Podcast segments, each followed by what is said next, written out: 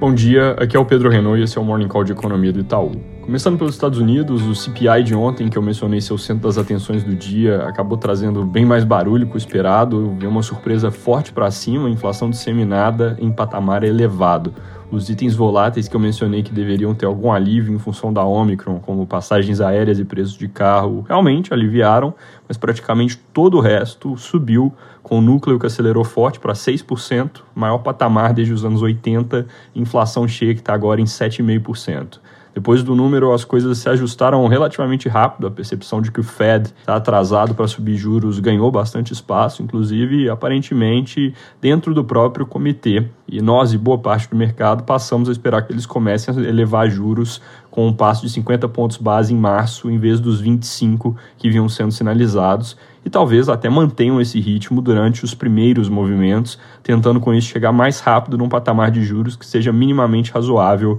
na nossa leitura, pelo menos 2% antes do fim desse ano, porque hoje em dia eles estão com juros zerados e ainda fazendo compras de ativos em uma economia que dá vários sinais de estar quente demais, inclusive a inflação em si, que está no 7,5%. Essa percepção de atraso está ficando tão forte que tem quem acredite que o comitê pode fazer uma reunião extraordinária para já encerrar logo as compras de ativos e subir juros de uma vez, uh, em vez de ficar esperando mais cinco semanas para fazer algo a respeito. Isso é o tema para se acompanhar de perto, dado o potencial de implicação para ativos de riscos como bolsas, taxa de câmbio de emergentes. Só mais um pouco de detalhe: alguns membros do Fed já deram declarações ontem que mostram que 50 pontos de alta para março estão na mesa. Mais importante delas veio do James Bullard, que é historicamente relutante com subir juros rápido, e disse que é a favor de subir 100 pontos ao longo das próximas três reuniões, com a conclusão óbvia de que uma delas tem que ser de 50. Importante ver o que outros falam na sequência, principalmente membros como Waller, que também deve falar hoje e até então era contra esse ritmo mais forte.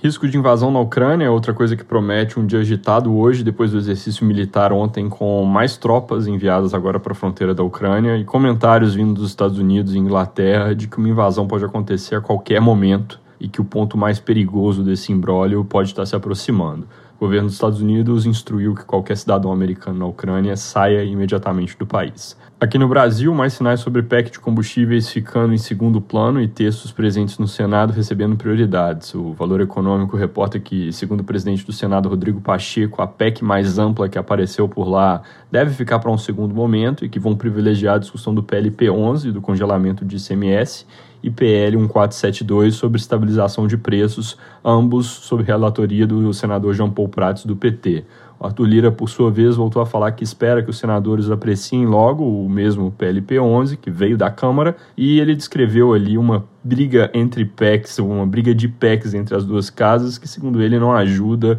que é necessário que tenham um acordo. Em frente diferente, mas sobre o mesmo tema, o presidente Bolsonaro afirmou ontem que o Ministério da Justiça vai entrar com ações contra estados por causa da participação que o ICMS tem nos preços elevados dos combustíveis. Ele não deu maiores detalhes de como isso aconteceria, não está claro como realmente seria levado a cabo. Sobre dados, ontem o resultado do setor de serviços em dezembro veio bem melhor que o esperado, com alta de 1,4% no mês, enquanto a nossa projeção era menos 1% e o consenso de mercado mais 0,6%. Maiores surpresas vieram de TI e serviços administrativos e afins, mas o componente de serviços prestados às famílias, que é aquele que tem peso importante para o PIB, também veio com uma alta boa de 0,9% no mês, desacelerando contra o passado recente, mas melhor que o esperado. Com esse número, que é o último dos importantes de dezembro, nossa projeção para o PIB do quarto trimestre melhora um pouquinho, de 0 para 0,1% de crescimento, e o ano fechado fica bem em cima do muro, entre 4,4% e 4,5%.